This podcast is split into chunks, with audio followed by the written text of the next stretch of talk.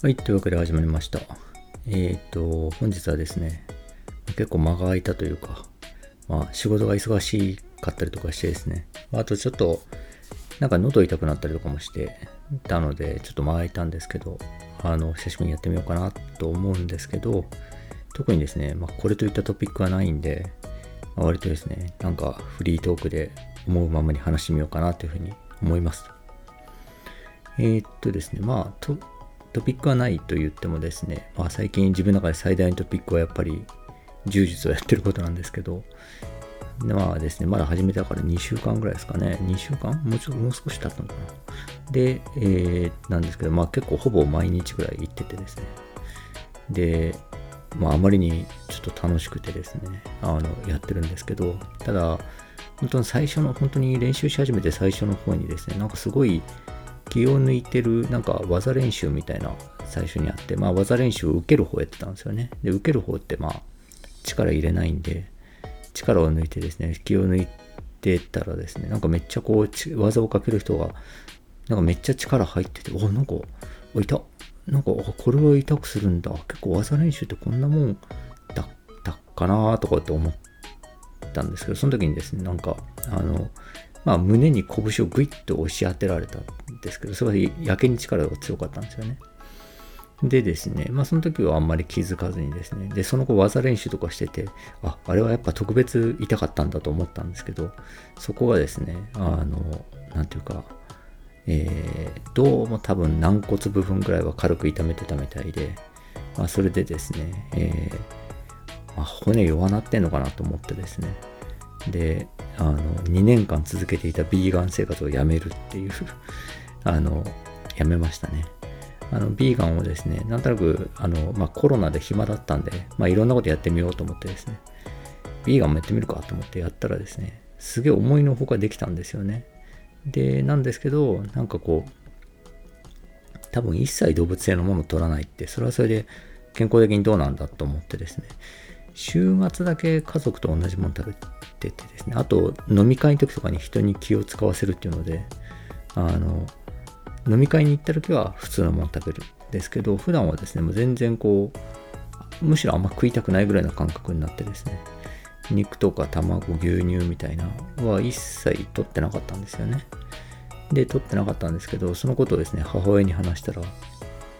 まあ、近所のおばちゃんに、その、えー、まあ、単純に肉と魚が食べられない、体質的に、食べ体質的にか、まあ、味的になんですかね。あの、食べられない人がいるんだけど、まあ、その人とかもこけたりしたらすぐ骨折するで、ちょっと、骨弱なるんちゃうかとか言ってですね。まあ、話半分に聞いてたんですけど、まあ、それはちょっとお年だからじゃないですかね、みたいな感じで聞いてたんですけど、いとも簡単に肋骨を痛めてですね、これはもうダメだなと。ビーガンやめようっつって。で、やめてですね、今本当にこうカルシウムの錠剤とかですね、牛乳とか、あの、普通になるべく肉とかも食い、魚とか食いながらですね、早く回復しろみたいな。まあ今も大体回復してて、普通にやっておるんですけど、まだちょっと痛みは残ってるみたいな感じなんですが、でやってましたと。でですね、まあそんな感じで柔術をやってるんですけど、あの、レスリング、自分がやってたレスリングとですね、一番違いは何かっていうとですね、その、柔術がほんとちょうどね、この42歳で始めるにはちょうどいいなって感じなんですけど、多分ですね、42歳でレスリング始めるとか多分無理ゲーだと思うんですよね。あの、もうあまりにもきついというか、でですね、柔術だったら多分なんだろう、なんか50歳の人の体験とかも来たりするんで、でも50歳でも別に確かに始められるなって感じはするんですけど、あの、横幅があるんですよね。横幅があるというか、まあ単純に技術とかあの選択肢の数が段違いに多いんですよね。で、そうなるとですね、どうなるかというと、えー、ある展開になって、えー、と、こういう技を相手が出してきました。だこっちはそれに対して A の対応しました。そしたら相手はこっちが A の対応できたんで、じゃあ B の対応できました。そしたらこちらそれを見て C の対応にしましたみたいな感じですね。あの、技の応酬で、えー、なんていうか、相手の、えー、隙の、隙のある部分に移動していくみたいな感じなんですよね。でですね、ってなるとどうなるかっていうと、あんまり力は勝負にならないんですよね。もちろん力とか入れてやってる部分はあるんですけど、力が強い方が勝つってことがなくてですね、えー、ないと。なんかだから相手のある形に対してそれの弱い、それが弱くなる対応っていうのをする。そしたらそれが弱くなる対応っていうのをするみたいな感じですね。えー、そのえー、なるべく相手にぶつからないように横に横に避けていくみたいな感覚なんですよね。なので、えー、技の選択肢を知ってる人の方がはっきりと強いと。それは力、スピード、スタミナがめちゃくちゃある白帯よりもですね、そんな全くない、あの、まあ、黒帯まではなくても茶帯、紫帯、青帯の方が強いっていう感じなんですよね。だからですね、まあ多分本当に体重にめっちゃ差ない限りは別に女性でも男性に全然勝てるしみたいな。まあ実際に同じようにあの同じスパーリングやってたりするしみたいな感じなんですけど、レスリングはですね、あの技の数がそんなに多くないんですよね。あの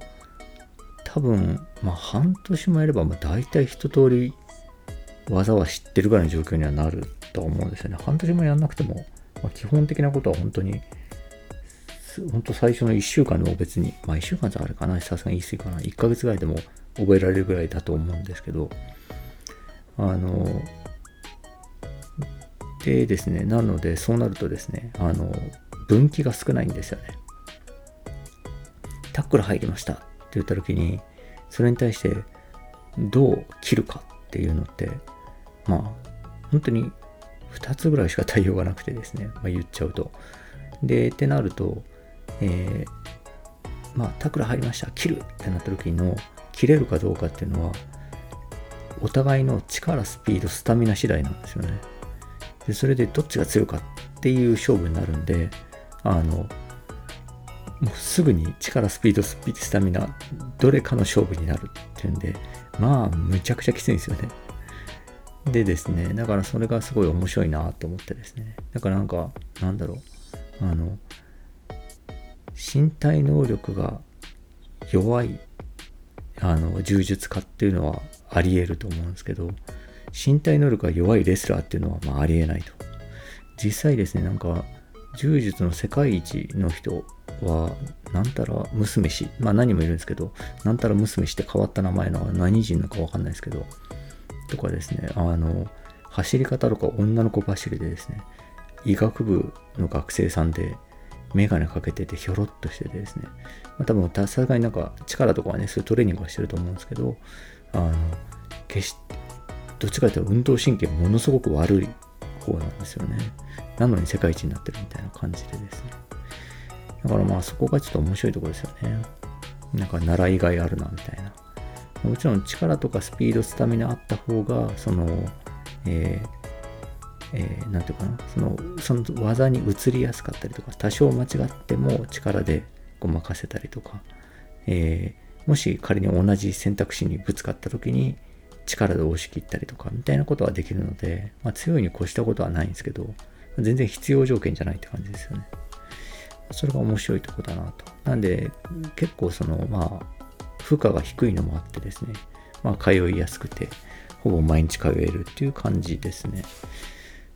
えー、という風な感じでほとんど呪術の話してるんですけど、あと何だっか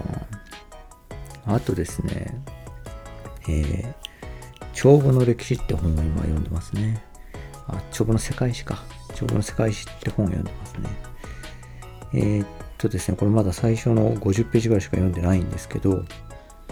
絶対これ全部読み切るだろうそしてきっとラジオで話すだろうっていう ま、めちゃ面白い本ですね。帯にこれほど役に立つ歴史書はないっていうもうドストレートな帯がついてるんですけど、これですね、帳簿てめちゃくちゃ歴史を学ぶ意味がものすごくある分野だなと思っていて、僕ですね、その、あの、なんだろう、あの、財務産票がよくわからないっていうことがですね、あの、ちょっとコンプレックスに思ったことがあって、まあ、何かというと、組合の業務をやってた時にですね、組合で自分自分の会社の財務産票を見るわけですね。で、すごい計算書はまあ見りゃわかるんですけど、バランスシートとかですね、キャッシュフロー計算書とかですね。何のこっちゃわからんみたいな感じなわけですよね。で、そうなるとですね、あの、なんだろう、侮られるんですよね。別にまあ組合だったら会社側に侮られるっていうのはあると思うんですけど、そうじゃなくてもですね、あの、まあ、とにかくその、帳簿を知っている人は、帳簿を知らない人を侮ることができると。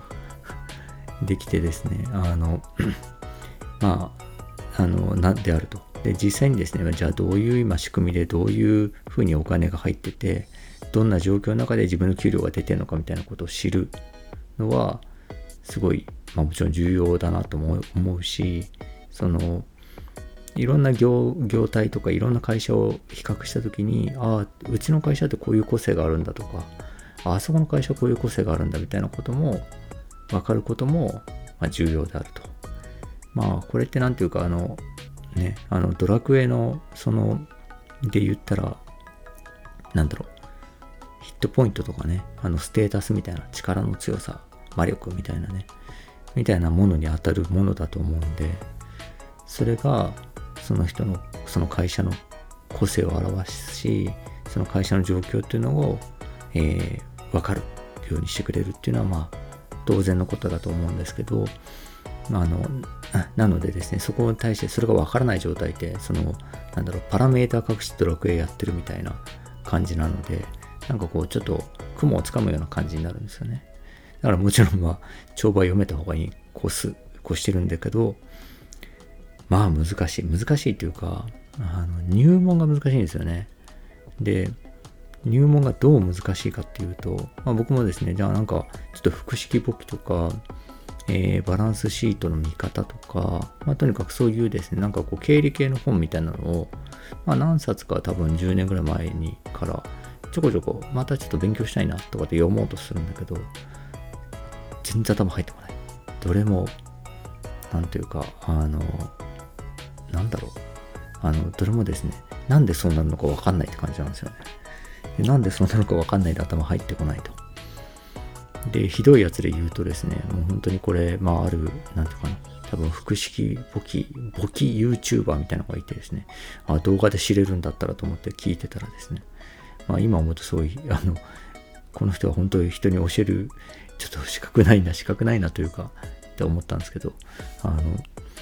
いや不思議で、僕は本当に簿記を習い始めて、今でも不思議だと思ってるんですけど、バランスシートって右と左が必ず同じになるんですよって言ってて、何言ってるんだみたいな。それを同じにするように、あの、仕分けるからそうなわけで、不思議とかじゃねえだろみたいな、まあそんな感じだったわけですけど、まあとにかく入門が難しいんですよね。でですね、えっ、ー、と、この帳簿に、帳簿、経理とか財務と言ってもいいんですかね、に入門するのに一番適してるのは歴史を知ることであると。で、なんで歴史を知ることが大事かっていうと、今はもう発達しまくったですね、資本主義が発達しまくった状態の、えー、すごい高度なですね、まあ、あの株取引とか、まあ、いろんなものがあって、税制とかもいろいろあってみたいなことが前提で、えー、会計基準とかが定まっていて、それに合わせてみんな会計をしてですね、えー、財務産品を作ってるというようなですね、なんていうかもう、上級も上級編みたいな状態が今の普通なんで、なんですけど、そこに至るに、至るにはですね、あの、経済の発展に合わせてですね、あの、帳簿も発展してるわけですよね。だからですね、えー、経済の状況の発展に合わせて、まあ、帳簿、帳簿、会計とかも発展してるということは、えー、経済のあり方が、えー、素朴だったりしたところから学ぶと、